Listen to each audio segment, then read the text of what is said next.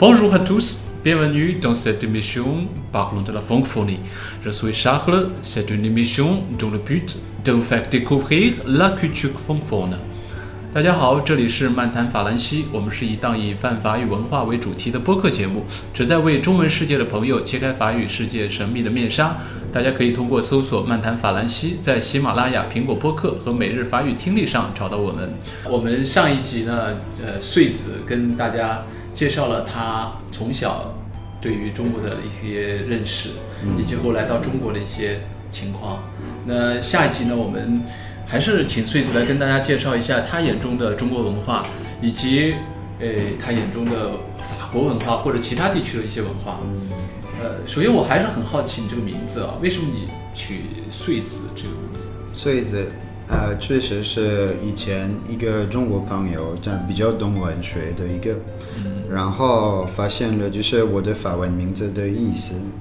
你的法文名字什么意思？No，但 No 在希伯来语是关于火或者热的东西，哦，然后但是呃算就是是嗯像一个法官，或者也但是也是表达就是那个拖拉，拖拉拖拉的意思。拖拉机对，所以什么？拖拉是拖延的意思吗？不是不是不是，呃，是在呃，在犹太人文化有一个很重要的书叫拖拉，拖拉，然后是他们主要的就是塔木德吗？有点像，就啊，接近，但是不是塔木德，是那个就犹太人就是的上帝的一个嗯法律叫托拉，哦然后就是但也是跟是这个词跟表达这个意思。哦哦哦，就是跟火跟这个经书有关。对，然后就是，所以就是那本书那个托拉是用用那个，嗯呃，是用什么？呃，也也是，呃，有押韵写的，嗯所以是是一个很长的首诗，嗯然后就他是解释一些道德的观点，哦把这样的东西，哦所以我证明是呃虽呃燧人诗哼，。燧人诗，燧就是就是呃岁木取火的岁，一个火字旁，对旁边一个隧道的这个右边的这个词。然后那个人就是人，人就是这个就是儒家就是强调的这个仁义道德哈，人对是啊这个，诗。然后是诗歌的诗。对啊，因为就是跟这本书有关，然后是是一首诗，然后也在说一些就是关于就是道德，然后就很重要的一个道德就是人，嗯嗯，对，那这个名字中间就暗含了你对中华文化的一些解读的一些密码在里面了哈，因为你 你的法语然后转到了中文对。对对对那其实我觉得一个外国人对于中华文化，尤其是中国的这种经典文化、古典文明这么感兴趣啊，这个确实不多见。啊呃，那你觉得在你的眼中，嗯，你现在觉得中国文化，让你用一个很简短的一一段话来概括的话，你觉得是一个什么样的一个特点？我会跟他们说，呃，中国是一种高语境的文化，所以高语境，高语境。嗯。是说，在中国，就如果我们看法国文化和中国文化，就实际上有什么最大的区别？嗯。呃，算中国人平时感觉表达方法嗯。是比较委婉的，嗯法国人可能比较直接一点。嗯。确实，我觉得中国人没有那么委婉，嗯。但是是因为中国人在表达方法上有会用一些就是嗯含义，嗯。所以比如说中国人有那些成语，嗯。是一个很短的一个句子，嗯。呃，表达很多意思，嗯它的所以就是用这个表达。如果不知道那个成语的小故事，嗯我们不知道它的意思，嗯但是这样可以表达事情表达的很快、嗯很深。嗯在法国，确实我们也有，我们确实也不是低语境的文化，我们也有这样的句子，有很多来自拉丁文的，我们也有类似的成语什么的，但是没有中国那么多。哦，所以我们会表达事情，相对中国人就是会直接一点。嗯，如果我们看德国人，嗯。比法国人直接很多。更直接。对，所以比如说，呃、一个法国人嗯。和一个德国人交流，嗯。然后，呃，那个德国人问你要不要喝咖啡，嗯。然后那个法国人说我很好，嗯。那个德国人听不懂那个法国人想说什么，嗯，因为德国人是需要听到要还是不不要，要哦。但是法国人不一定要这么说，你你用用法语怎么说？呃 va，对，然后这个说法就是，如果我是跟另外一个法国人交流，他会知道啊，他很好，所以他不用喝咖啡。嗯，但是那个德国人就他必须一个很清楚的有答案，明确的指对令，到底对对。是要还是不要？对对，所以就是我们会让其他人就是猜到事情，哦，猜到是因为直接说出来。对，所以因为这个是因为我们有一种文化语境，嗯。所以我们可以就是猜到自己在想表达的意思。嗯。所以就是两个中国人沟通，他们都是分享嗯。这个语境，嗯。所以可以用那种委婉的表达方法，但是大家都知道那些含义，所以就是确实这个沟通方式是很快很方便。嗯就是如果一个外国人来中国，嗯他不知道那些高语境的表达方法，哦所以他听中国人讲话，他会听到那些词语。但是我们有一个成语叫做弦外之音，你知道吗？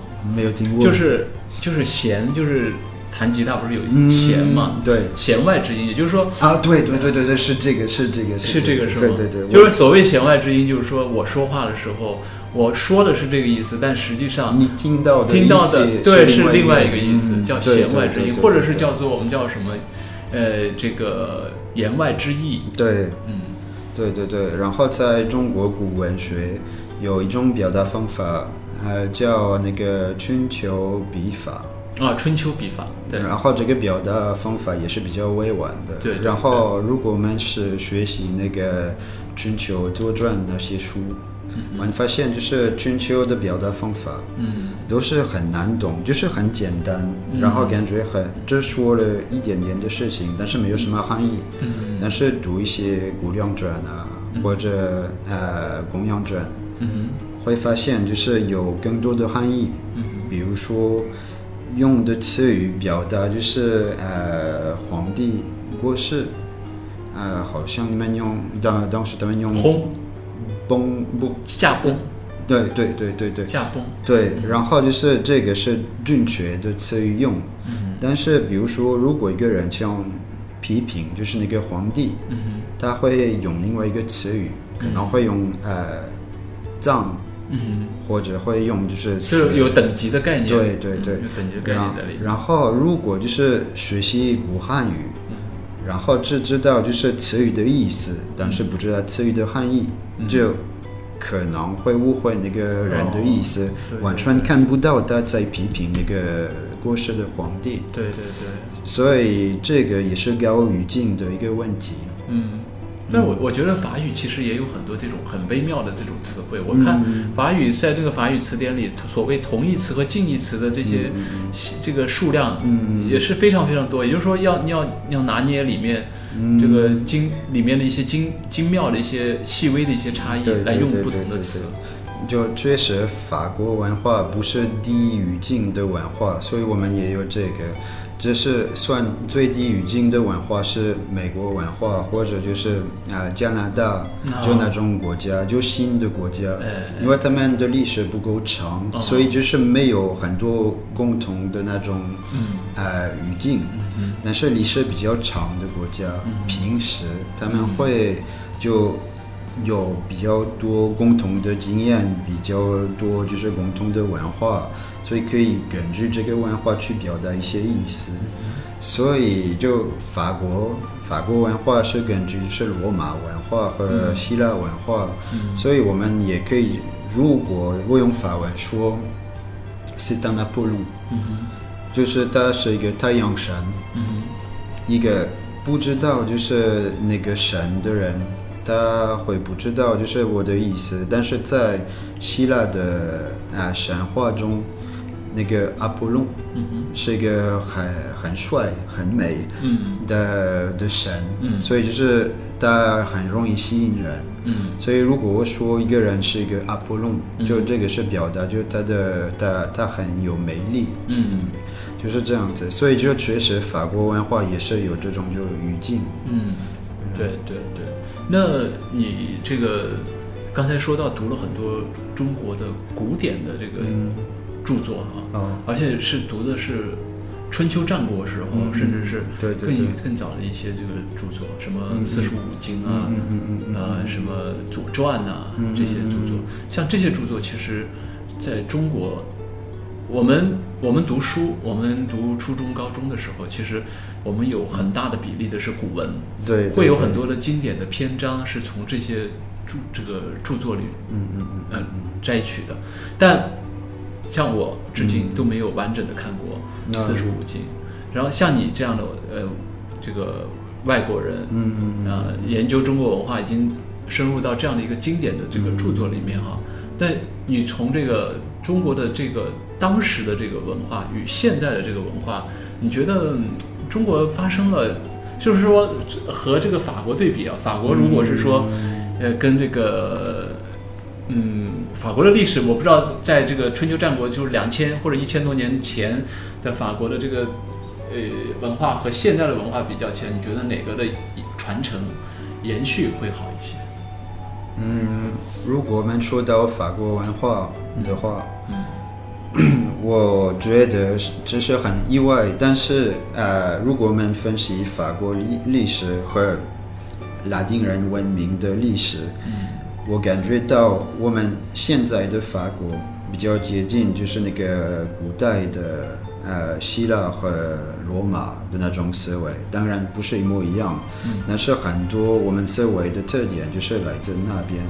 但是如果我们看法国中世纪，嗯，就那那个时代就是比较多基督教的事情，然后就是国家被基督教统治了，嗯。跟现在的思维完全不一样。然后我觉得，就可能在文化复兴的时候，我们去就是找那些就是古代文化，然后去复兴。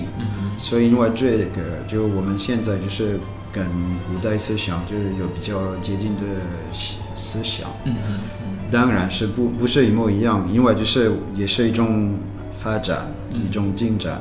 所以。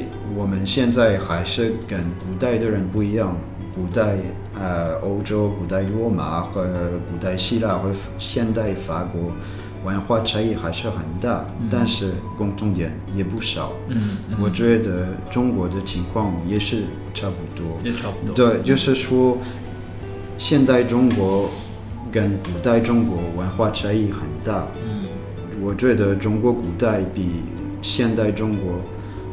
呃，语语境高很多，语境更高。对，现在其实有一点粗俗化。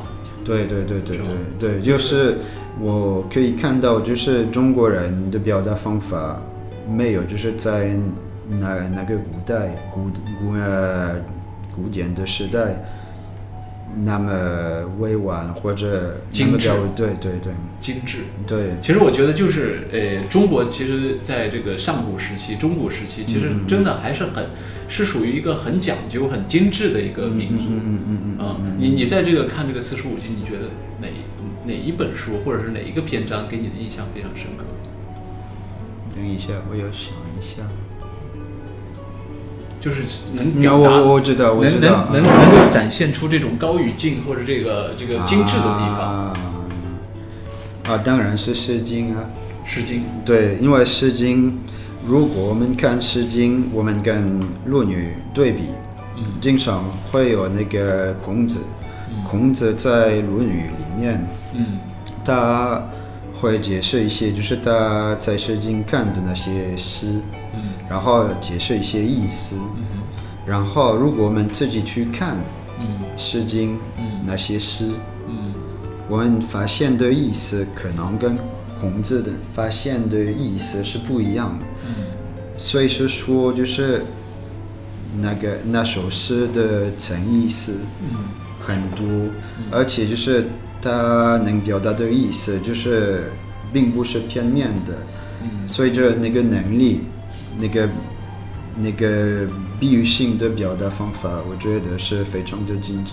嗯嗯嗯所以，比如说，如果看就是一个说到道的，因为就是，呃，四书五经讲的，就当然一大部分是关于道的。就是有一一首诗，比如说叫《文王文王，》，文周周文王的文王。文王，嗯，然后如果看到这个，就是我们发现，就是那个古代的国王是可以做一个榜样，但是我们看他关于他的那个诗，不一定会觉得就是他在代表什么道德的事情，但是多看了一些就是呃《论语》，多看了一些就是呃孟子。多看了一些就是其他那些书，会发现就是确实他的生活中，他表达他的态度，他的行为，确实是像一个君子一样。然后君子是儒家的那种理想，理想人物，然后可以去取他做一个榜样。但是如果我们不知道就是那首诗里面的代表性，它的比喻性，会很难知道这个意思。所以呃，我觉得就是这个是那种精致高语境的表达方法，因为那个意思并不是片面的。看的时候，如果不知道它的语境，就不知道它的意思。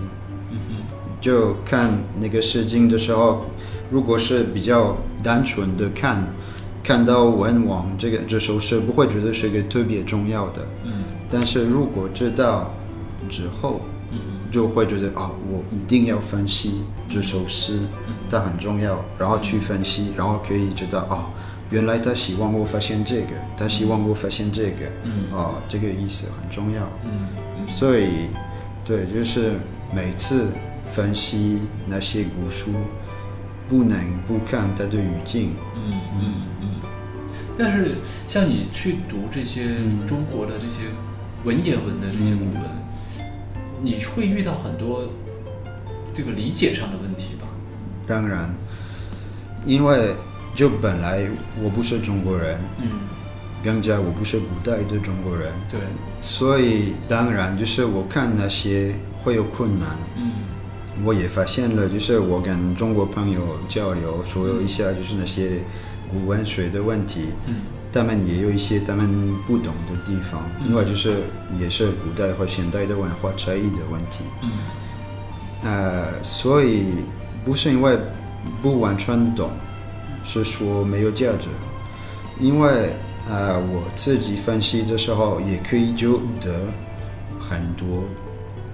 虽然就是我有发现的意思，可能不是那个作家想让我懂的意思，但是我可以懂一些重要的事情。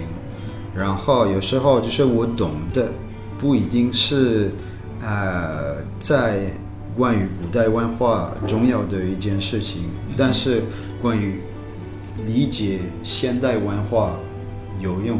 所以，比如说中国文化是受了那个礼仪的，就儒家的礼仪的影响的一个文化，所以现在虽然就是呃很多就是那种古代的礼仪就也被失传了，但是还是有这种思维，就是礼仪方面，就是有很多就是在什么情况要做什么事情，呃，在西方我们完全不是就是那种礼仪文化，所以对我们来说是很难懂的。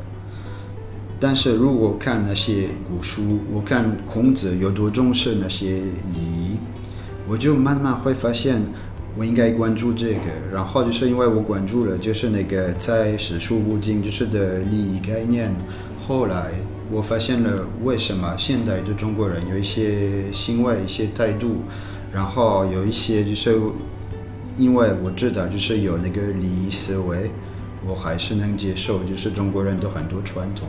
现在的这个社会发展到现在这个阶段呢，实际上效率优先，发展这个这个全球化的协作、嗯。经济优先的这样的一个思维是、呃非常盛行的。包括在中国，其实很多的这种所谓的礼仪，嗯。呃形式仪式感的东西，或者形式上的这些东西，嗯。大家会认为是影响效率的，所以有些时候慢慢的丧失了在这方面的一些呃对于这方面的一些重视。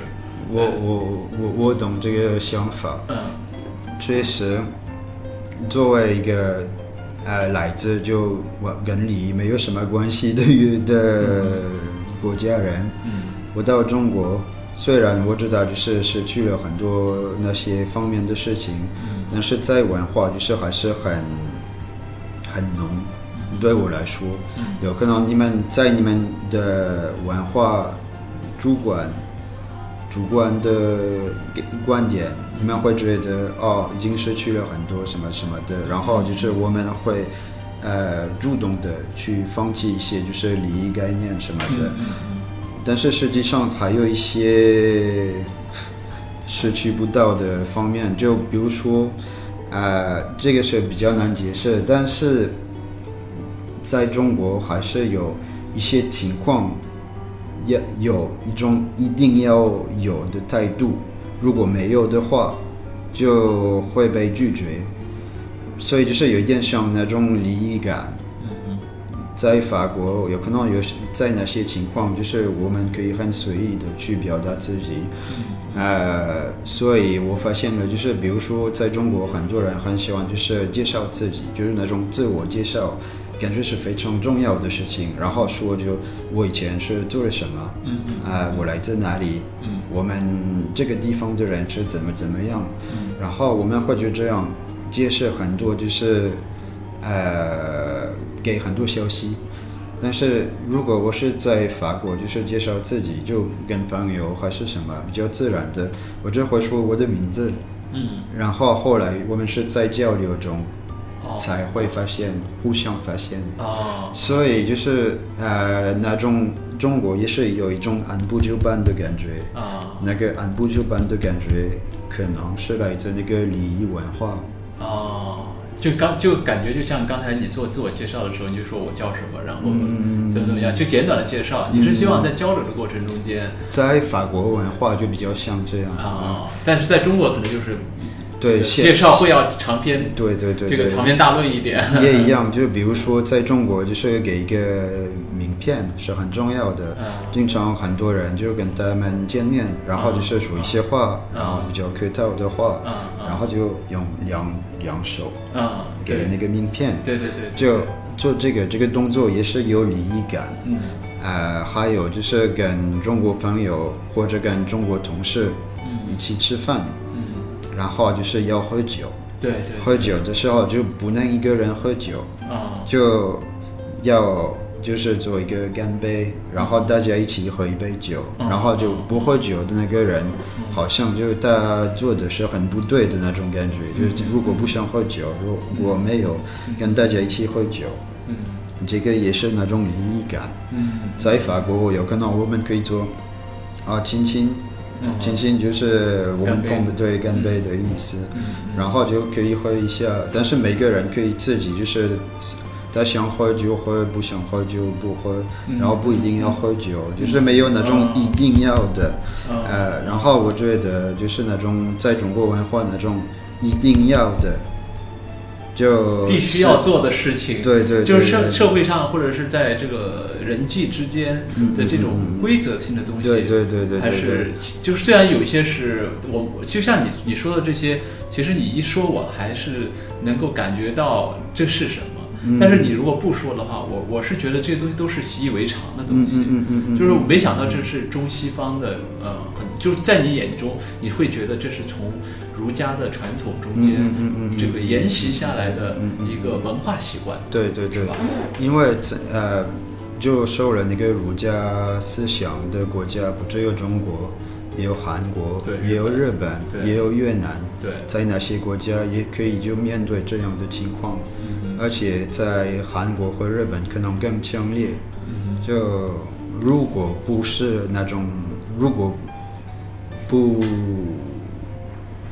不进行那个礼仪，嗯可能会他们会拒绝那些人，就是比较极端的方式，就他他们很难接受，就是不遵守那些礼仪。嗯所以我觉得这个方面中国人可能比较能接受那种不一样的文化人，因为我发现了就呃在中国的时候，有时候我不懂你们的所说的那些小礼仪，嗯嗯嗯所以没有人会对我不好，因为我没有懂这个礼嗯仪。嗯嗯然后有可能他们自己没没有意识到，就是有这个礼仪礼仪，嗯或者会会觉得哦，这个人是一个外国人，嗯他不懂是正常。嗯嗯所以如果就是懂的话，当然会觉得哇，这个不正常，那很好，就所以会更加友好。嗯嗯但是在日本，呃，我没有去过韩国，嗯。但是在日本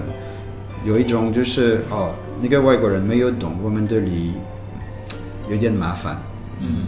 不太开心，就对，哦对，现在不太开心。哦。然后就我们我们中国会更宽容一些。就这个方面，对、哦这个方面哦更宽容。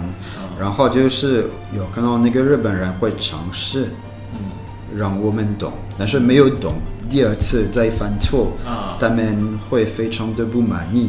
让你重新再来，一定要让你入乡随俗。对对对对对对对，就我我我知道，就是入乡随俗就是非常重要的事情，但是好像中国人会等，就是那些外国人自觉的去入乡随俗，但是在日本，他会让我们感觉到你不想随，呃你不不要就是入乡随便啊，就但是就是说，其实中日在这个关于这个古古代，或者是关于这些、呃传统，嗯嗯。这种文化的这个保护方面，我觉得日本比中国做得更好。这个其实也是一个他们更加严谨，会不会说，呃，比如说，其实在中国古代记录的很多这种礼仪上的东西，比如说茶道，呃，比如说花道，呃，比如说剑道，对。呃，这些这些呃，在日本都是很完整的保留下来了。嗯嗯嗯啊，他们日本还会像像像他们的这种园林艺术，嗯嗯。呃，我不知道在法国好像法国的这个呃法语的这个园园园林，好像是从日日语过去的，不是从中文过去的，啊啊啊啊！是吗？好像你们是叫什么盆栽？不，崩崩栽。帮帮在帮在盆栽，盆栽实际上是日语过去，盆栽过去的但是实际上这个是来源于中国，但是从日本传到，在中国很多已经失传的东西，在日本都还对。就很嗯嗯，对，就可以这么说。但是我也觉得中国也有自己的，就保留一些自己在日本现在没有的事情。比如说什么？嗯，就比如说说到的那种古古文学的知识，啊、我知道很多呃中国大陆的朋友，我跟他们交流，就是那些就语文还是什么，他们还会懂，他们还会背很多句子，知道很多就是诗，就呃唐时代的诗，唐唐宋诗，嗯就很多中国人都知道那些事情，就是文学方面，然后很多中国人还会看那种《孙子兵法》三十六计》啊，还是这个方面，我觉得中国人保留的更好，因为很多日本人现在虽然他们上课的时候也要学他们所说的干本，嗯。汉文就是汉文，嗯。就他他们懂得很少，但很少日本人可以自己去看那些书，嗯。不是说他们在日本没有啊，我去看就是日本的书店，他们有很多就是那些古代的书可以，就来自中国的那种文学，但是能看得懂这这个这日本人很少，所以就是那种活着的传统，嗯哼，对对，他他们失去了，失传了。我觉得，就他们正在，当然他们有一些专家，然后但是专家也是很厉害，但是在中国这种知识比较普遍。对，这个就是因为中国的这个古典的这个典籍实在是太厉害了，嗯四库全书，你看收收藏了多少的这个对对对。典籍，然后这些呃流传下来，确实因为它有文字的记载，对，文字是一个中国汉字是一个很很伟大的事情，嗯嗯嗯。但是我觉得很遗憾的一点就是日本人他有和服，我们我们现在没有汉服，就是不会在日常生活中穿汉服。我知道。哦，这个是我觉得很遗憾的一件事，我们是失去了传统服饰的一个民族。但是呃，虽然现在在中国喜欢穿汉服的人比较少，但是我觉得有一种复兴。我认识很多就是在就尝试复兴，就是穿汉服，然后啊就是穿汉服元素的，对对对对现代服装是这个意思。有不不一定不得，我我看过就是一些就是穿着汉服出来吗对对对对，我觉得现在如果是有，我比如说我穿着这一身汉服在这，我是基本上是出出不了家门的，我是觉得会被人啊指指点点。嘲笑，就这对呀、对呀、对，所以我觉得就是喜欢穿那种汉服的人还是蛮勇敢，很勇敢对所以但是我觉得就是我觉得是很好的事情啊，因为是你们的文化，就是可以穿啊，没有问题，而且很多汉服就是比较美，我就觉得可能有些汉服不合适，就是非正式的情况，呃，非正式的场合。因为就汉服就有可能穿的不是很方便啊，就是很很大又很松，就这样，嗯嗯所以就是很美，是要把自己弄得很美，嗯，就穿一个汉服，我觉得没问题。是，但是在比较轻松的情况，就是可能那些就是很正式的汉服不合适，嗯然后也有其他的传统的衣服也是可以穿的，也没问题。嗯然后对我也看过，就是很最近就是有一些不是穿那种传统的呃汉服，但是一些就是新设计的中国的衣服对对。然后这个比较实用，就因为就可以在日常生活就是穿，对然后就风格也是很不错的对对，对因为我自己喜欢买那些。是我也是希望就是说。我们所有的人都能穿有一定汉服元素的衣服，那至少是就大家都穿的话，你就不会觉得自己一个人穿那么孤单，嗯或者是压力那么大嘛，对吧？我不知道，就是所有的人就是应该怎么穿，但是我觉得有人穿是正常的，嗯，因为汉服或者就是有呃汉服呃装束的衣服，嗯，如果没有人在中国穿，就在什么地方有人可以穿，嗯，就因为是中国传统文化，所以就是当然，如果是在中国就是正常的东西。对对对。那我我想问一下，法国有自己的传统服饰吗？呃，国家的应该没有西装，啊，西装。但是除了这个之外，就是每个小地方、小地区，我们叫这个 region。都有他他们自己的传统衣服。是，那这个法国像，因为法国整个就一个民，就是很少少数民族，除了什么布列塔尼那边有一些少数民族，对其他都是统一的法兰西民族，对不对？差不多，就是我们有布列塔尼人，啊是凯尔特民族，啊阿尔萨斯人，啊呃，一部分是日耳曼族，啊！然后巴斯克人是另外一种民族，啊然后有科斯嘉，哦，对，吉普赛人，嗯。就也有各种各样的民族，但是其他的全部都是叫叫什么民族？你们就叫法兰西民族。就可以说 对，就因为确实，啊，做做法国人不一定是民族的问题，所以就是自己是我不知道巴斯克人，就还是可以做法国人，嗯。就是不是两个有矛盾的啊、的身份，是互补的身份。对对对，我是就是巴斯克人，也是法国人，嗯。然后有一些法国人，他们的祖先是我不知道，就是阿拉伯国家的或者非洲的，所以就是他们是，他们的祖先是来自那边，但是他们也是法国人，嗯所以就是也有就是两个身份在一起，所以没有那种矛盾啊。呃，因为我的父母来自这个地方，我就不是法国人。嗯这个几乎没有。好像在法国，就是虽然我们有一种很普及的共同文化，但是以后就地方文化也很强，所以每个地方都会有自己的传统，然后就是两个是互补的。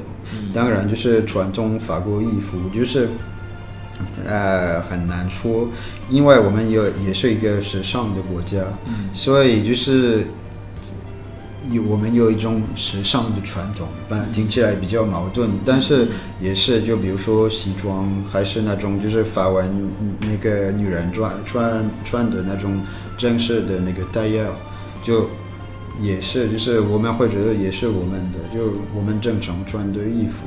所以我觉得这个方面可能是因为就是在法国就是市场市场感就是的发展太厉害，我们现在就是没有一种啊，我们有法国传统衣服，但是我们有各个 region 的传统的衣服，就阿尔萨斯人他们有自己的衣服，呃，布列丹尼人也有，呃，巴斯克人也有，然后就在南部。也有就是他们自己的传统衣服，但是我们这么说，好像法国文化和身份，它的统一性是在比较抽象的方面，所以是因为我们有一些价值观，才会觉得自己是法国人。嗯而不是是因为，呃，而不是因为我吃的东西是这样，所以我觉得是法国人。嗯当然，很多法国人会觉得葡萄酒，嗯，呃，寿喜松就是香肠，的好，呃，还有还有就 Fromage fromage baguette，我们会觉得哦，这个很法国，但是有一些法国人也不喜欢吃这个，嗯。啊、比如说我妈妈是完全不喝酒的人，嗯。所以就是也不是因为她不喝酒，她也是说她不是法国人，嗯但是他还会觉得自己是法国人，嗯嗯所以对，所以我们我我们开始说话的时候，我们说了就是啊，法国人是很喜欢那种抽象的东西，哲学什么的，然后有看到那种抽象价值观也是我们的身份的关键。嗯，那你对中国文化的兴趣点？我刚刚看你说的这些著作都是集中在春秋、嗯战国时期。对，你对于唐宋、元明清后面的这些朝代的这些文化，呃你是兴趣是觉得没有兴趣呢，还是觉得怎么样？我觉得就是对我来说，我知道中国人不太喜欢就是那个宋朝。嗯，啊、因为就是被少数民族打败了，真的，然后军但宋朝军事文化是但是非常厉害对对对对，就是、我觉得最精致的中国人在宋朝。对对对，真的是这个，就是这个感觉。那你那你是他们做你喜欢的那个时候的他们的陶瓷，他们的诗呃，他们的诗他他们的艺术，他们很都是高级对对对，就对对，真的是，然后很多极简主义的感觉，是是，对，所以就很美，非常的美。对啊，你你对这一段呃历史的文化，你也是感兴趣的。对对对，就特别是宋朝，但是你有所研究吗？没有像就春秋战国时代那么多，就但还是没有研究到。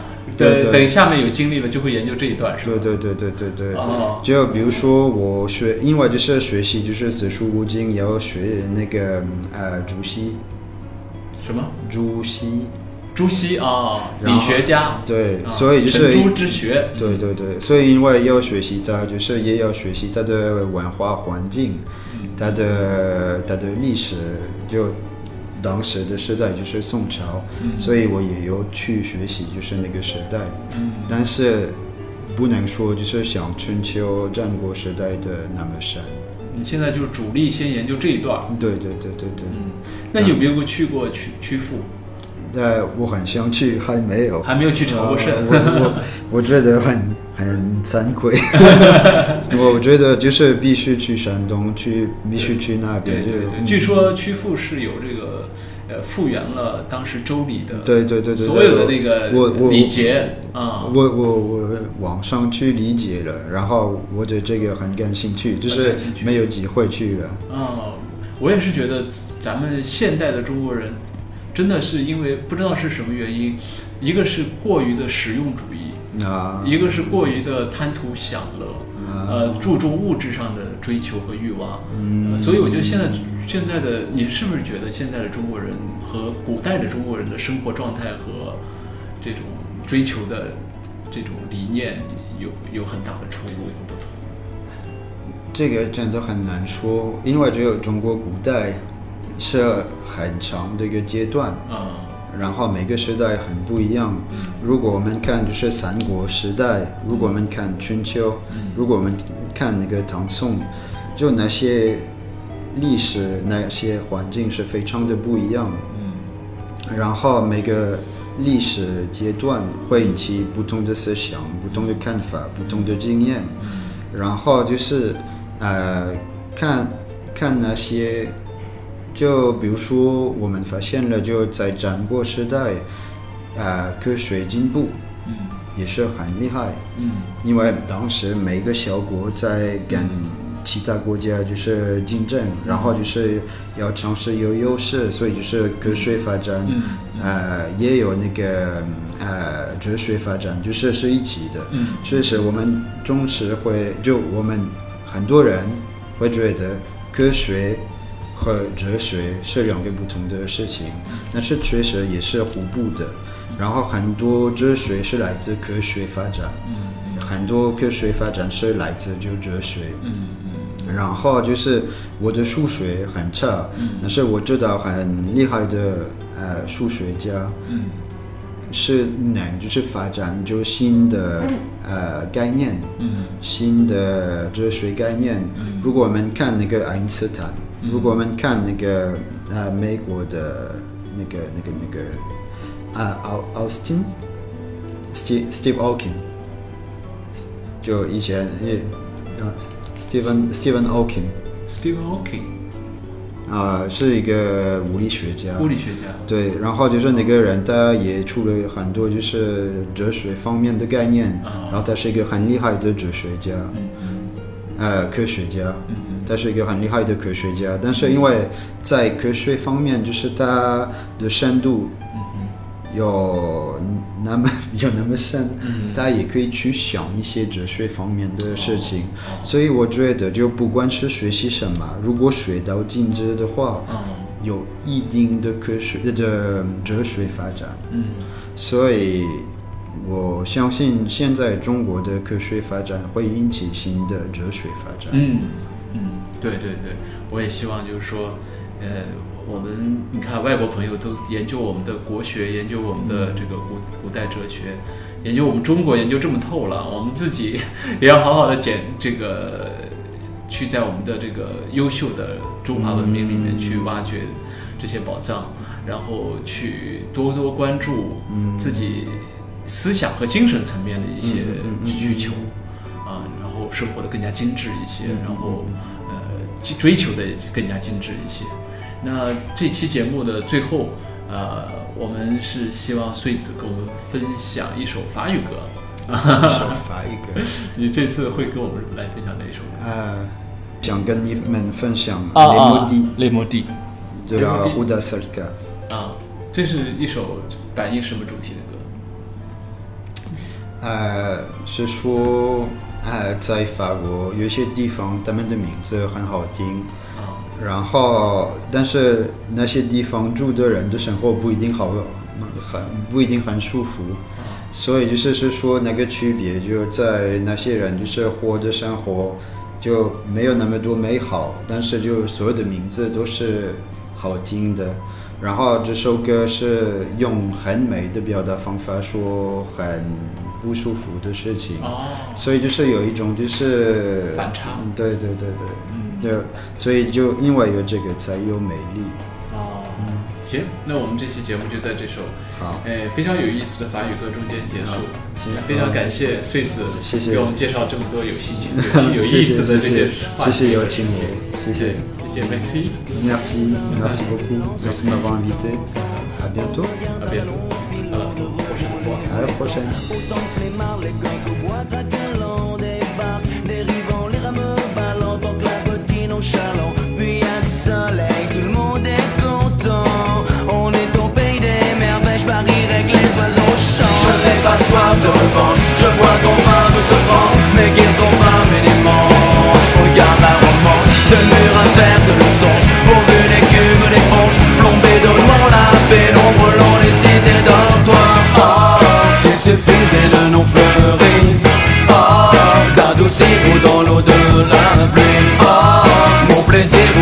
Jolie. Tous les chemins verts seraient jamais faits de fruits d'hiver. Même s'il reste guano, même s'il reste de prévert, même s'il reste l'oiseau, il est froid de l'hiver quand moi je saute dans le air.